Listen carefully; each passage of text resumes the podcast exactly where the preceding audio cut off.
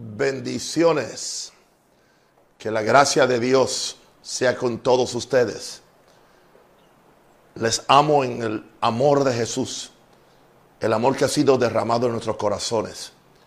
Y no, y no tengo un placer más grande que poder ser de bendición a ustedes, rogándole al Señor que me dé su gracia, que me dé su unción, que me dé su poder y la sabiduría para poder ser una voz para ayudarlos a ustedes en esta hora de crisis que estamos y preparándonos para las próximas que pudieran ser peores. Y que este es un tiempo para que aprendamos a depender completamente de Dios. El propósito de estas lecciones es que aprendamos a entrar al tabernáculo de reunión Hoy mi cápsula de fe en la mañana, que por cierto, el Señor me la dio a las 5 y 31, fue la siguiente. Quiero entrar, Padre, al tabernáculo de reunión. Wow. El tabernáculo de Moisés se llamaba el tabernáculo de reunión, porque era donde Dios se reunía con su pueblo y donde el pueblo se reunía con Dios. Y eso es lo que sucede en la oración. La oración es una reunión entre Dios y nosotros. Y sigo leyendo. Quiero entrar, Padre, al tabernáculo de reunión donde tú, Jehová, Dios, te quieres reunir con los tuyos. Porque yo quiero llegar hasta tu trono donde está la vida, la paz y la plenitud de gozo. Quiero ser tu instrumento en esta hora para hacer expiación e intercesión por esta humanidad en crisis. Aleluya. Padre, en el nombre de Jesús, por la sangre preciosa de Jesús, hago intercesión a favor de mis hermanos, a favor de los que están enfermos, a favor de los que están confundidos, los que están deprimidos, a favor de aquellos que necesitan un milagro. Padre, en el nombre de Jesús, levanto mis manos al santuario celestial, dándote gracias por la sangre preciosa, la sangre del nuevo pacto. El pacto es la sangre de Jesús, el cual nos ha hecho partícipes de la herencia que tenemos como tus hijos, Señor. Y aquí estamos, oh Dios. Es mi ruego, oh Dios. Es mi pasión que cada uno de tus hijos en el mundo conozca a Jehová Dios como nuestro Padre. Conozca a Jesucristo como nuestro Salvador. Conozcan al Espíritu Santo como nuestro Consolador. Y que puedan vivir por fe, porque justo por su fe vivirá, sabiendo que fe es la victoria que vence al mundo. Padre, en esta noche abre los corazones de tus hijos para que puedan recibir la belleza de lo que tú traes por medio de, de tu palabra.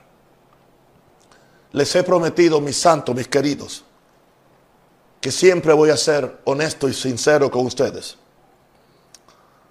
Anoche, si no lo notó, mucho mejor, pero le voy a ser sincero, fue una lucha. los primeros 10 minutos fueron una lucha para predicar esa palabra. Imagínense, un hombre que esté en la presencia del Señor el día entero. Dios ahora no me deja salir para ningún sitio, aún en las dos horas que me dan. Y había una, presión anoche, al principio.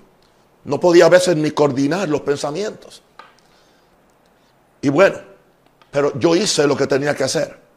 Y la gente fue bendecida. Pero gloria a Dios que tengo un Dios tan maravilloso, tan glorioso, que en esta mañana, aleluya, Él me explicó lo que pasó anoche. Y yo le prometía a mi Padre Celestial que le iba a decir a ustedes qué fue lo que, lo que pasó anoche.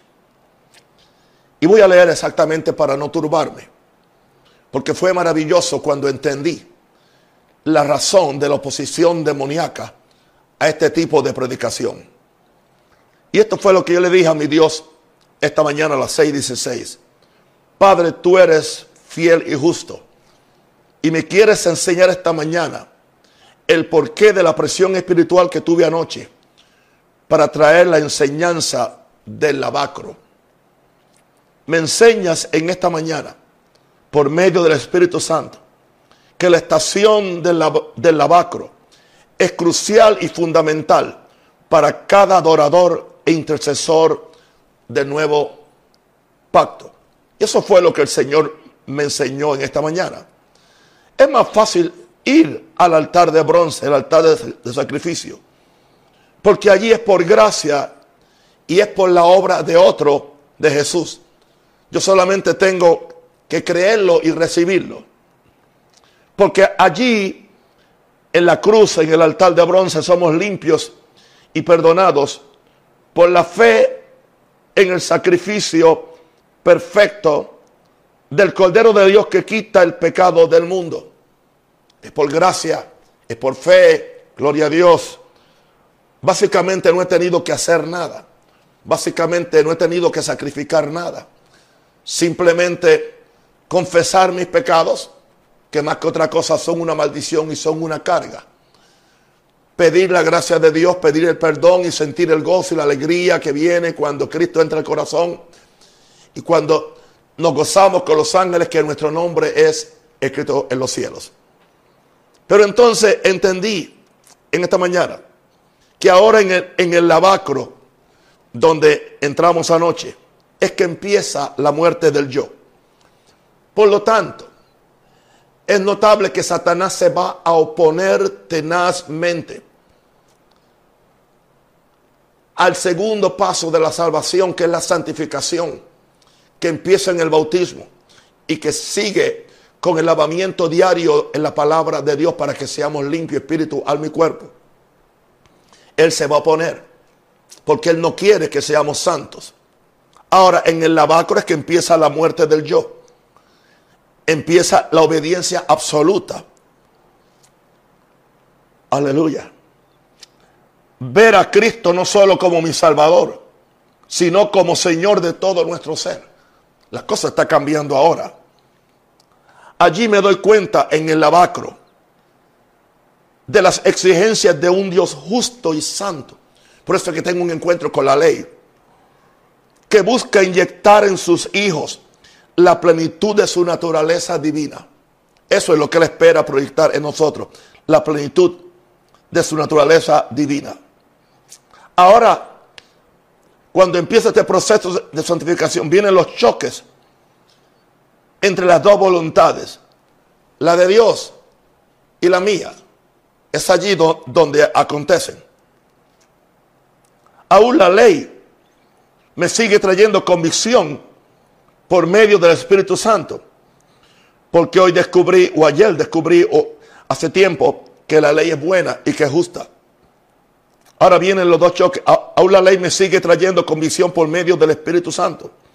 Para que ahora sea yo, para que ahora sea yo el que me ponga voluntariamente en el altar del sacrificio con Cristo. Era bueno cuando era Cristo el que estuvo en el sacrificio por mí. Hoy, qué, qué glorioso, qué maravilloso. Mi sustituto, fiel, mi sustituto. Yo no tuve que morir, yo no tuve que ir al infierno. Él lo hizo todo por mí. Pero ahora viene la segunda parte. Ahora nos resta a nosotros venir al altar. Aleluya. Donde traemos nuestro cuerpo en sacrificio vivo, santo y agradable a Dios. Nos ponemos voluntariamente en el sacrificio con Cristo. Y ya no vivo yo más para que viva Cristo en mí. En este constante lavamiento con el agua de la palabra y los santos mandamientos de Dios, es que soy renovado en el espíritu de mi mente para poder recibir la buena voluntad de Dios, agradable y perfecta. Eso me bendijo en esta mañana. Gracias Padre, gracias Padre. Gracias, oh Dios, por lo bueno que tú eres y por lo maravilloso. Y me dio otras cosas acerca de la ley y acerca de la palabra, pero eso es para otra ocasión. Vamos entonces, en esta noche, a la tercera estación, entrando al tabernáculo de reunión por medio de la oración. Vamos a hablar hoy del candelero de oro. El tema es alumbrándonos con el candelero de oro. El, el énfasis hoy es que ya que fui lavado por la sangre, ya que me estoy santificando por medio de la palabra, santificación que empezó en el, en el bautismo, ahora viene una iluminación y dirección continua del Espíritu Santo para yo seguir avanzando, avanzando a los otros lugares que tengo que ir antes de llegar al, lugar santísimo a encontrarme con mi sumo sacerdote. Veamos esta, este instrumento o esta mesa, porque estaba en una mesa que se llama el candelero de, de oro. En Éxodo 25, 31 dice, harás además un candelero de oro puro. Fíjense que, que todo lo que hay en el, en, el, en el atrio era de bronce. El altar de sacrificio era de, de bronce. El lavacro era de bronce con espejos. Porque el bronce significa juicio. Pero ahora entramos al lugar santo es un candelero de oro puro, porque ahora estamos entrando a la divinidad. Y dice que era labrado a martillo. Se hará el candelero. Su pie, su, su caña, sus copas, sus manzanas y sus flores serán de lo mismo. Todo en oro. Y le harás siete lamparillas. Espero que tú agarres ese nombre, siete lamparillas, que son los siete brazos del candelabro las cuales encenderás para que alumbren hacia adelante. Ahora hace falta la luz de Dios, la, luz del Espíritu Santo, para que entonces podamos seguir el camino. Porque en el lugar santo no hay luz natural. En el atrio hay la luz del sol porque era afuera, pero ahora hay que prender para poder caminar por allí, hay que, hay que tener luz. Y esa luz es la que se enciende con estas siete lamparillas que están en el candelero de oro. Levítico 24, 1 al 4. Habló Jehová Moisés diciendo, manda a los hijos de Israel que te traigan para el alumbrado aceite. Aceite. Hace falta aceite ahora, puro de olivas machacadas para hacer arder las lámparas continuamente. El aceite de olivas machacadas para hacer arder las lámparas continuamente. Diga continuamente. O sea, la lámpara no se puede apagar. Es muy peligroso que se nos apague la lámpara. Que no nos pase lo que le pasó a aquellas mujeres fatuas. Fuera del velo del testimonio, en el tabernáculo de reunión, es donde estaba. Las dispondrás Aarón desde la tarde hasta la mañana delante de ellos. Hay que cuidarlas, hay que limpiarlas, hay que limpiarle las mechas para que alumbren perfectamente. Es estatuto perfecto por vuestras generaciones. Sobre el candelero limpio pondrá siempre en orden las lámparas delante de Jehová. Si es que hay un orden, hay un orden. Nuestra luz tiene que estar en orden. Éxodo 40, 24 puso el candelero en el tabernáculo de reunión, enfrente de la mesa, al lado sur de la cortina, y encendió las lámparas delante de Jehová. ¿Quién encendió las lámparas? Jehová no encendió las lámparas. Aleluya. Las lámparas no se encendieron solas. Le, tocó a los adoradores, a los sacerdotes, a los intercesores encender las lámparas. Yo sé que todos hemos can, cantar, hemos cantado, pon aceite en mi lámpara, Señor, enciende mi lámpara. En este caso no, nos toca a nosotros encender la lámpara. Y en, mi caso, el mejor tiempo para encender mi lámpara es por la mañana. No debe faltar aceite en nuestras lámparas para que podamos tener luz para este mundo de tinieblas. Y encendió las lámparas delante de Jehová como Jehová había mandado a Moisés. Wow. ¿Se dan cuenta que hoy no tengo ningún tropiezo? Que estoy normal. Porque era noche. Y ya el Señor me ayudó en esta mañana. Y me dio a entender. Porque ahora entramos a la iluminación del Espíritu Santo. Es glorioso. Vamos a hablar del Espíritu Santo. Pero lo de anoche era importante para que pudiéramos entrar aquí.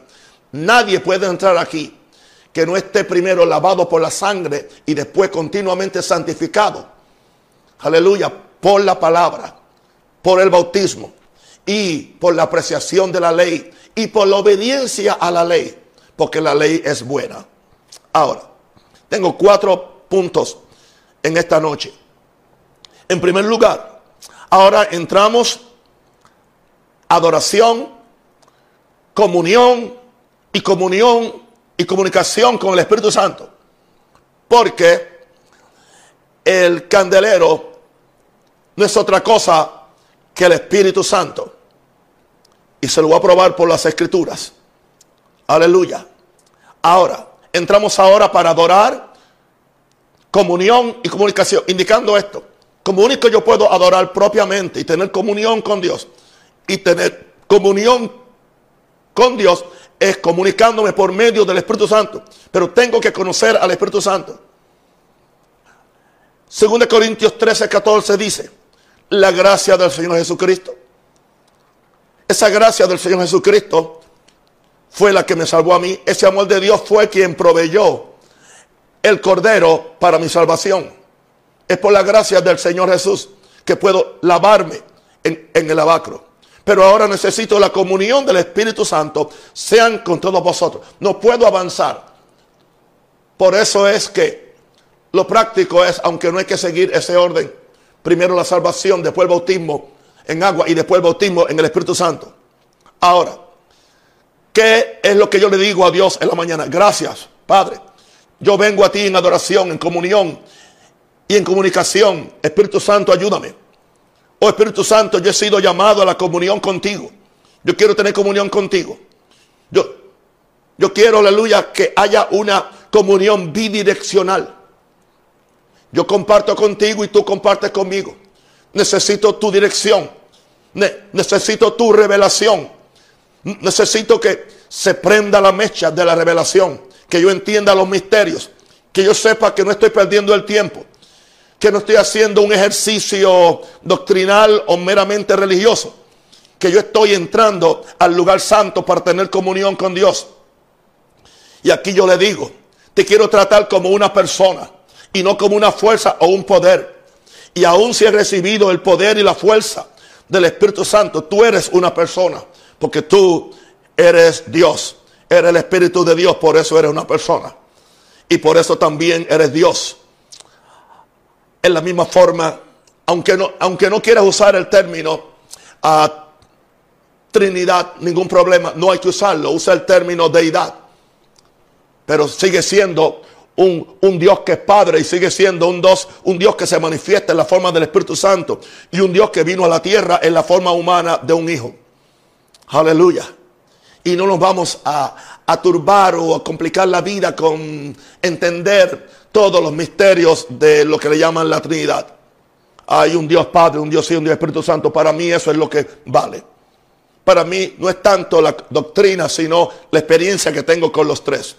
Y con los tres, yo tengo experiencias por la mañana. Los tres están envueltos en mi oración. Recuerden que esta semana no es otra cosa que un, un seminario de intercesión.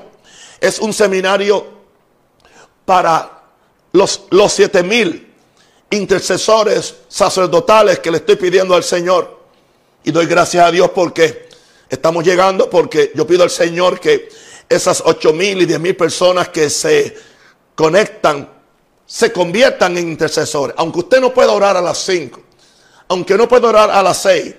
Mire, si usted me dice que no puede orar, ore a las, a las once, ore por la noche, pero ore, ore, ore, ore, ok. Eso es lo importante. Así que ahora Espíritu Santo, tú eres una persona. Y ahora yo establezco una comunión como un amigo. Holy Spirit, you are my friend. Mi mejor amigo, el Espíritu Santo. Aleluya, aquí en la tierra, porque Cristo está en los cielos. Cristo es mi hermano. O sea, a Dios yo lo veo como Padre. A Cristo lo veo como mi hermano mayor. Y al Espíritu Santo lo veo como mi amigo. No le llamo padre a él, tampoco le llamo hermano. I call him my friend. Le llamo, tú eres mi amigo. Por eso la Biblia habla de la comunión o la amistad con el Espíritu Santo. Así que aquí puedes adorar, puedes cantar, aleluya, puedes hablar al Espíritu Santo y puedes pedirle que Él te llene, que Él te unja en esa mañana. Oh, gloria a Dios.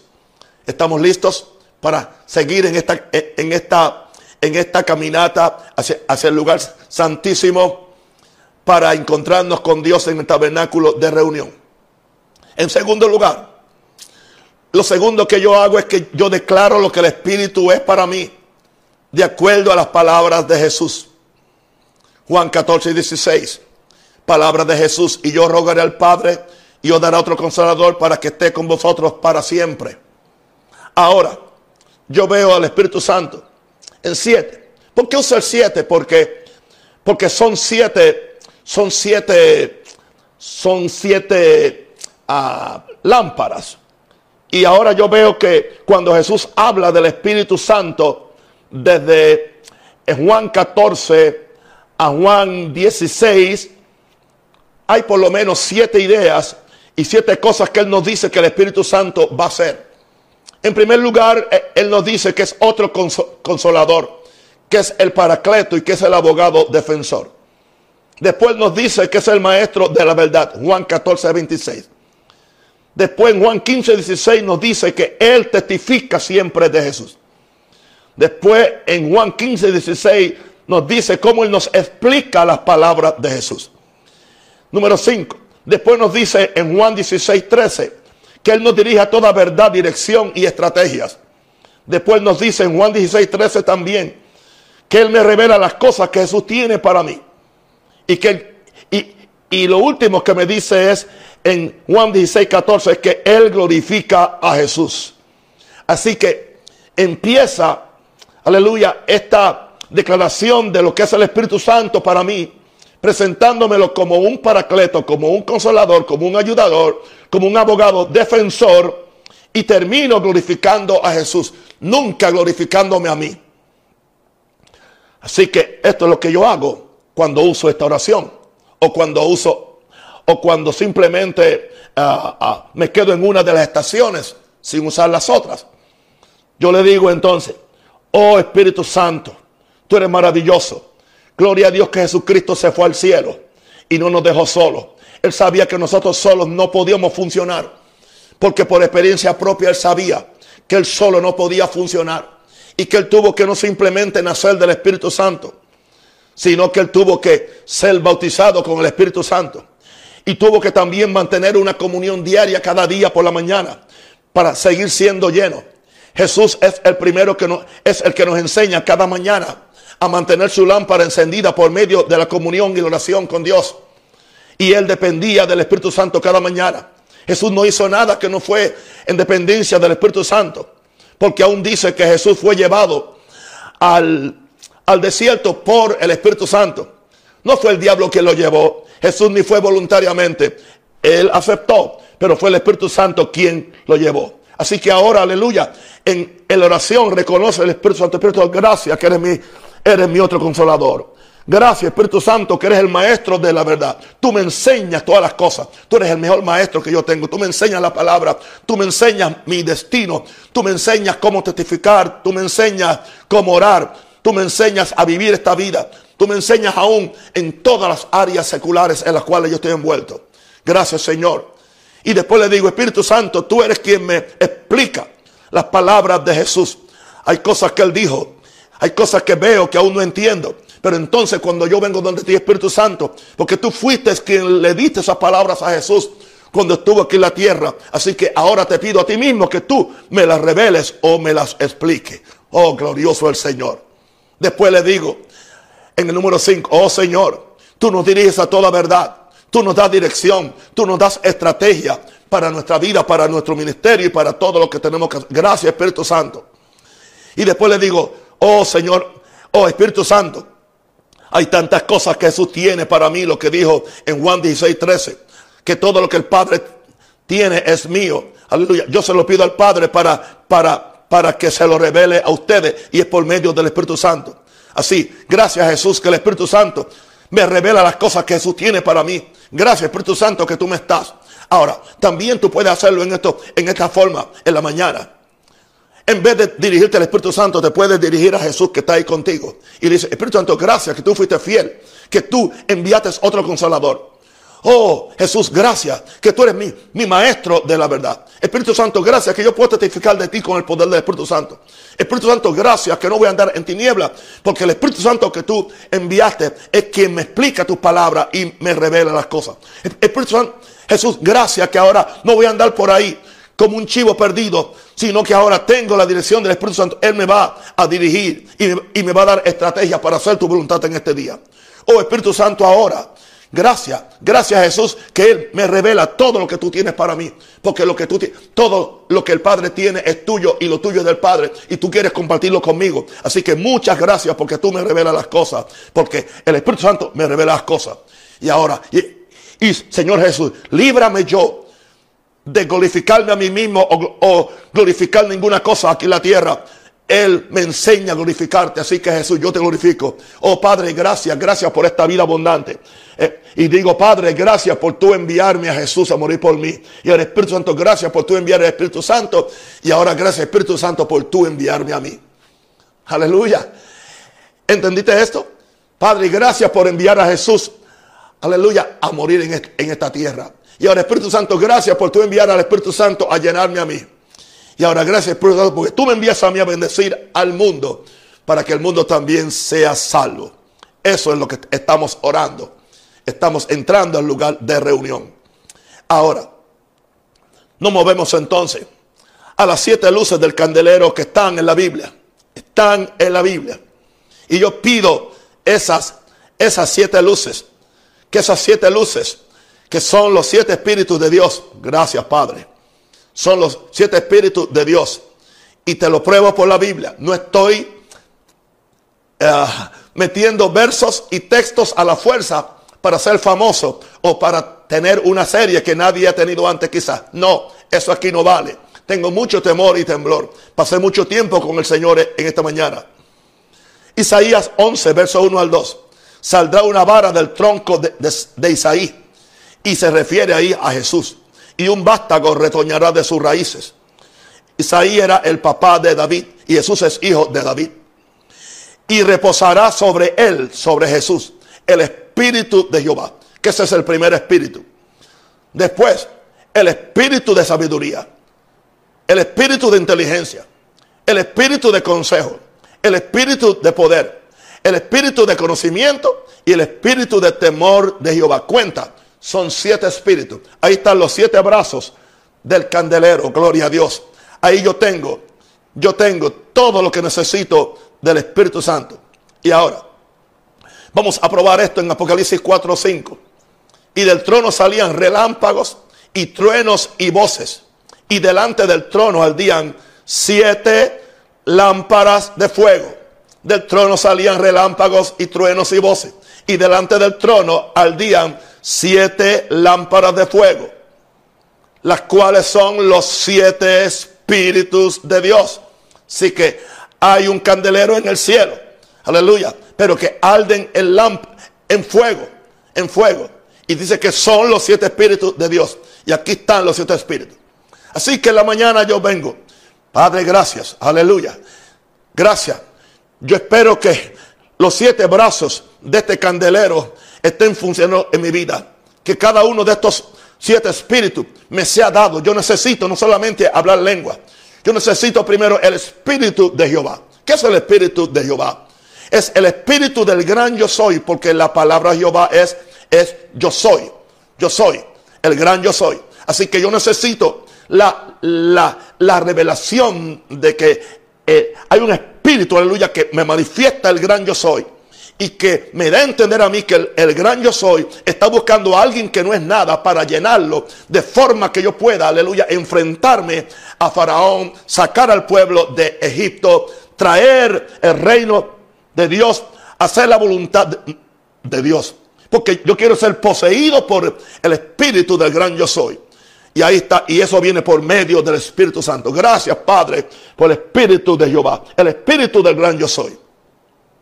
En segundo, tengo espíritu de sabiduría. Es el segundo. ¿Qué sabiduría? Sabiduría es habilidad, destreza, sagacidad, perspicacia, agudeza. Así que digo, Padre, gracias. En este día, aleluya, Espíritu Santo, tú me das sabiduría, tú me das habilidad para hacer las cosas, tú me das destrezas, tú me das que seas sagaz en la forma como yo hago las cosas, que tenga perspicacia, que tenga agudeza espiritual para entender las cosas. Padre, gracias por sabiduría. Eso es el espíritu de sabiduría, el cual lo tenía Salomón. Padre, gracias. Ahora me muevo al número 3. Oh, Espíritu Santo, aleluya. Tú eres mi espíritu de inteligencia. Aleluya. Dame inteligencia. Dame inteligencia. Inteligencia es entendimiento y discernimiento. Inteligencia no es algo mental simplemente. Es algo mental, pero es algo espiritual porque tú disiernes con el espíritu, no con la mente. Tú entiendes con la mente, pero tú disiernes con tu espíritu. Mira, querido, estoy diciendo cosas que ni yo sabía, que están fluyendo mientras, mientras yo predico simplemente. Eso indica la importancia de que dependamos de tener, tener los siete brazos del candelero prendido y no solamente uno o dos. Señor, gracias por ese espíritu de inteligencia. Necesitamos una inteligencia espiritual, no una inteligencia conceptual o una inteligencia humanista, no, sino la inteligencia que viene por medio del Espíritu Santo. Y ahora, Padre, yo recibo el espíritu de consejo. Aleluya, espíritu de consejo. Y eso, eso significa espíritu de prudencia, espíritu de propósito y espíritu de asesoramiento. Ah, gracias Espíritu Santo que tú me aconsejas. Aún en la noche me, aconseja mi conciencia. Pero Espíritu Santo, yo tengo que aconsejar. Mi predicación es un consejo. Mi predicación tiene un propósito. Yo le estoy dando a la gente asesoramiento. Así que Espíritu Santo, dame tu prudencia para hacerlo. Aleluya. Dame un propósito para hacerlo. Señor, y dame tu asesoramiento, Señor para yo poder asesorar a otros con los misterios del reino, que es lo que estoy tratando de hacer, preparándole una generación a Dios para este momento difícil que estamos viviendo y para uno que va a ser más difícil que va a venir en el futuro. Y eso ya Dios me lo habló y me lo confirmó hoy. Bendito el nombre del Señor. Ahora, vengo al número 5. Señor, dame el espíritu de poder. que es el espíritu del poder? Es poder, es espíritu de fortaleza. Señor, dame fortaleza. Gloria a Dios no les, no les ruego antes de venir a predicar. Tenía un, un, un tremendo dolor en mi espalda. Y cuando eso acontece, yo sé que es la fortaleza demoníaca.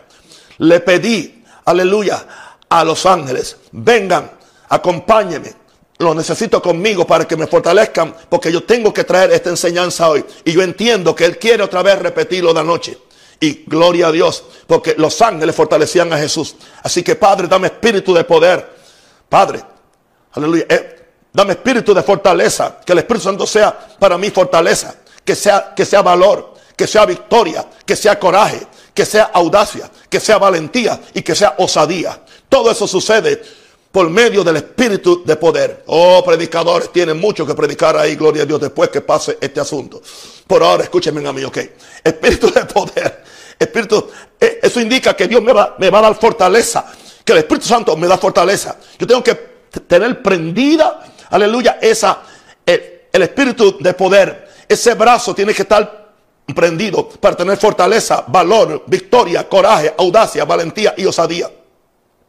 Y ahora viene el número 6. Oh Padre, yo pido, yo pido por medio del Espíritu Santo espíritu de conocimiento. Oh sí, espíritu de conocimiento es revelación de lo desconocido, percepción de lo invisible y percepción de lo eterno. Ahora sí entramos en los, en los, en los misterios de Dios. Ahora sí entramos. Podemos decir que el espíritu de conocimiento es el espíritu de revelación. Aleluya. El cual es tan importante porque hay cosas que no vio, ni oído yo, ni ha subido al corazón de hombre que Dios ha preparado para los que le aman y es el Espíritu Santo quien nos lo revela. Así que necesito prender ese brazo, ese espíritu de revelación, esa lámpara de revelación. Y ahora necesito el último, porque el último me va a mantener en santidad. El último me va a mantener en balance. El último me va a impedir que yo me gloríe de mis unciones, me gloríe de mis revelaciones, me, me gloríe, aleluya, de mis unciones y de todo lo que yo hago. Ese se llama espíritu de temor de Jehová. Que todo esto, Espíritu Santo, va Shakira mandaba. Que todo esto, Espíritu Santo, el Espíritu de Jehová, tú eres el gran yo soy. Que vengas sobre mí. Espíritu de Jehová, Venga sobre mi espíritu de sabiduría. Venga sobre mi espíritu de inteligencia en este día. Ven espíritu de consejo en este día. Ven espíritu de poder. Ven espíritu de, conocimiento. Pero ahora, número siete. Oh Padre, que yo no olvide que necesito el espíritu de temor de Jehová. Porque mi, mi santificación se perfecciona en el temor a Dios. Aleluya. Y yo no puedo andar en el pacto de Dios a menos que yo, que yo le tema a Dios. Aleluya. Porque el verdadero evangelio es Aleluya, bendecita a Dios y temed su nombre. Hay que temer a Dios. Gracias, Padre. Yo recibo hoy el espíritu de temor. ¿Cuál es el espíritu? El espíritu de respeto. Yo te respeto. El espíritu de reverencia. Oh Padre, yo, yo, yo te doy la reverencia por medio del Espíritu Santo. Espíritu de temor, el espíritu de admiración. Yo te admiro. Aleluya. Oh Padre, gracias porque el Espíritu Santo me da el espíritu de obediencia. Yo te obedezco por el temor. Aleluya. Oh, hay otra palabra más fuerte. Yo tengo terror. Hay un terror de yo no perder la voluntad de Dios. pero es un terror santificador. Así que tengo, tengo ahora, aleluya, alumbrado el lugar santo. El lugar santo lo tengo alumbrado para lo próximo que va a pasar mañana. Y ahora, y termino entonces mi, mi, mi, mi pasada por ahí, aleluya, por el por el candelero de oro, pidiéndole al Señor antes de irme a la próxima estación la iluminación del Espíritu Santo para este día. Y ahora yo le digo al Señor, Señor Padre, Padre, ahora le estoy hablando a mi Padre, que yo no apague el Espíritu por mi falta de actividad espiritual, por quedarme en la cama durmiendo, por ser vago, por ser negligente, por no leer la Biblia. Aleluya. Señor, que yo no apague el Espíritu por mi falta de actividad espiritual y no ser esa leña que no arda ante Él. Señor, y que yo no sea vago por no poner aceite en mi lámpara espiritual. No quiero que me pase como a las vírgenes fatuas. Yo quiero tener aceite en mi lámpara, gloria a Dios, para que así alumbre nuestra luz delante de los hombres. porque le pido esta iluminación del Espíritu al Señor cada día? Porque dice Primera Tesalonicenses 5, 19, no apaguéis al Espíritu. Así que estoy en esta última petición ante el, no es el, el, el abacro, el, el candelero. Señor, ahora, número dos, que bajo ninguna circunstancia mi omisión o mi rebelión contriste al Espíritu Santo. Son dos cosas. Mi omisión o mi rebelión contrista al Espíritu Santo. Si yo omito hacer la voluntad de Dios, aunque no me rebele contra Dios, Aleluya. Pero si yo me revelo, es peor. Ambas cosas revelan, contristan al Espíritu Santo. Y si contristo al Espíritu Santo, Él no me va a ayudar. Él no me va a suplir lo que yo necesito. Y yo no puedo funcionar sin Él. Efesios 4:30. Y no contristéis al Espíritu Santo de Dios, con el cual fuiste sellados para el día de la redención. Ahora, Espíritu Santo, le digo ahora, asombras sobre mí para poder concebir el sueño de Dios y abundar en esperanza. ¿Por qué? Porque a veces Dios nos, nos ha dado una misión, Dios nos ha dado, aleluya, un, sueño como el que le dio a María, pero María se asustó y dijo, ¿cómo será esto? Pero ahora vino el Espíritu Santo y, dice, hará sombra. El ángel dijo, el Espíritu Santo hará sombra. Es interesante cómo los ángeles funcionan juntamente, los ángeles funcionan juntamente con el Espíritu Santo el Espíritu Santo está muy activo ordenándole a los ángeles, aleluya, que nos sirvan. Aleluya. Y de eso le voy a hablar un poquito, ya que tengo tiempo, porque estoy por terminar casi la lección. Espíritu Santo, hoy asombra sobre mí, como hiciste sobre María. Tú me has dado sueños y visiones para este país y para el mundo, Señor, para concebir el sueño de Dios en mi vientre espiritual y para abundar en esperanza. Padre, yo pido hoy la iluminación del Espíritu Santo para este día, que seamos amigos y cada día tengamos mayor comunión y que nos conozcamos y que yo no haga nada que vaya a hostigar o a neutralizar la operación y la obra del Espíritu Santo en mi vida. Voy a, a decirles lo que le prometí del, de los ángeles, porque en esta mañana yo pedí al Señor que los ángeles hicieran algo. Y yo sé que hay gente que tiene problemas con eso. No me interesa. Ah, porque fue algo que se me hizo muy claro en esta mañana. Dice que los, los, los ángeles son espíritus ministradores o servidores de los que somos herederos de la salvación. Y yo me encontré en, no que vi una visión, pero lo vi en, mi mente. Uno imagina cosas y uno siempre imagina en imágenes, en, en pictures, en fotos. Y yo me vi sentado en un restaurante. Y yo vi que vino el mesero, me tomó la orden, pero se fue y se quedó allá en la cocina.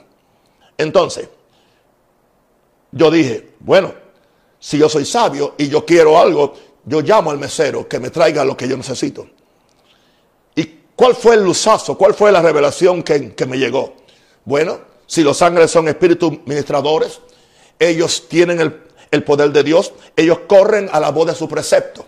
Yo no voy a pedir nada que esté en contra de la Biblia o que contradiga la moral cristiana. Yo no voy a pedir nada que sea para mi vanagloria. No, yo voy a pedir lo que es para el servicio del Señor. Así que yo puedo decirle a los ángeles que me ayuden en esto o que me ayuden en lo otro. O sea, si, si están desaparecidos, yo digo, vengan ángeles, necesito esto como hoy, hoy, hoy yo lo llamé. Necesito fortaleza y siento que me fortalecieron. No me mires así porque Jesús dijo que él podía pedir ángeles para que lo libraran en el día que lo tomaron preso, pero él sabía que no era propio, porque entonces ¿dónde iba a quedar nuestra salvación? Así que quiero darle gracias al Espíritu Santo por habernos dado una, una noche tan maravillosa ah, en, el, en el Espíritu Santo pero quiero aún también hacer algunos comentarios sobre, sobre nuestra actitud hacia esta crisis que estamos viviendo. Yo sé que es más fácil decir esto va a pasar, vienen días de gloria, vienen días del otro, vienen días del otro, y yo sé que vienen días de gloria, pero primero vamos a pasar por el fuego de la aflicción y por el fuego de la purificación como estamos o como estábamos, no podemos ser vasos de honra para Dios. Así que Dios nos quiere alder en el Espíritu Santo, pero Dios nos quiere revelar su mente y quiere conquistar nuestro, nuestro corazón. Dios permitió que estuviéramos en esta, que estemos en este encierro, no para que veamos más películas, no para que juguemos más domino, no para que jugamos. Y no estoy diciendo que ninguna de esa actividad es pecaminosa, eso no es. Pero sí, sí, especialmente a los que... Le voy a hablar a los que somos ministros, a los que somos pastores. Si todo lo que tú haces en tu casa es simplemente estar pescando todo lo que están diciendo las redes sociales y las noticias de Raimundo y de todo el mundo, tú no aprendiste la lección de lo que Dios nos quiere enseñar.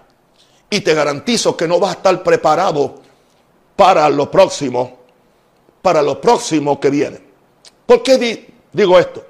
Porque creo que fue el jueves que en uno de esos momentos que estaba orando y buscando al Señor, empecé a entender las razones por las cuales está viniendo este juicio correctivo sobre el mundo, que es lo que Dios está usando esta plaga como un juicio, porque la abominación ha subido a, donde Dios.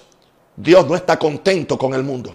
Dios no está contento con el, con, con, el matrimonio que le llaman igualitario. Dios no está contento con el crimen del aborto. Dios no está contento con la inmoralidad. Dios tampoco está contento con todo el reguero que tiene la iglesia de Jesús. Porque tiene la, tiene la lámpara apagada tenemos una iglesia que no tiene aceite. Yo no sé qué, suceder, qué sucedería si Cristo apareciera en esta noche. ¿Dónde van a ir? Porque si no, si no tienen aceite, no van a entrar. No importa que hayan hecho milagros, porque Jesús dijo, aleluya, me dirán muchos en tu nombre. Y le diré, no os conozco porque fuimos, fuiste hacedores de maldad. Un hacedor de maldad es el que no está haciendo justicia. Porque se nos ha dicho, no seamos legalistas, hay que hacer justicia hay que ser santo, hay que ser aprobado ante Dios, porque sin santidad nadie puede ver a Dios. Ni lo vemos aquí, ni lo vemos en el cielo. Así que estamos en esto. Hoy podemos orar como nunca antes. Podemos leer los libros, aleluya, de edificación espiritual que nunca hemos leído. No perdamos el tiempo. Aprovechemos esta oportunidad para que aprendamos lo que Dios nos quiere enseñar. Ah, oigo algunos predicadores, no me ministran nada de lo que dicen. Simplemente están balbuceando o están simplemente tratando de llenar un espacio de una hora o de, 15 minutos para mantener a su gente conectada o entretenida. Ese no es mi propósito, hermano. Ese no, es, ese, no es mi, ese no es mi propósito. Mi propósito es edificarlos a ustedes, bendecirlos a ustedes, ser una voz para Panamá, ser una voz para ustedes. Hace muchos años que he estado aquí diciendo, eh, hemos estado orando para que el aborto nunca se apruebe en este país y tampoco el, ese, ese matrimonio sodomita, como yo le digo. Y se lo he dicho personalmente al presidente y hoy le quiero hablar a nuestro presidente Cortizo, humildemente, mi honorable jefe de Estado y a la Asamblea Legislativa de este país. No se les ocurra a ustedes aprobar un matrimonio eh, igualitario. No se les ocurra a ustedes en algún momento legislar y aceptar el aborto en este país. Estaba mirando hoy las cifras. Somos bendecidos. Solamente han fallecido 55 personas en tres semanas que llevamos de este asunto. Eso es una victoria. La gracia de Dios está sobre nosotros. Y yo en muchas ocasiones antes he dicho desde mi púlpito, si, si, si Panamá hace eso, se abre y, soy americano y le digo a la, a la misma condenación que está viniendo sobre mi país. Y voy a decirle algo, mi país está sin gracia en ese aspecto.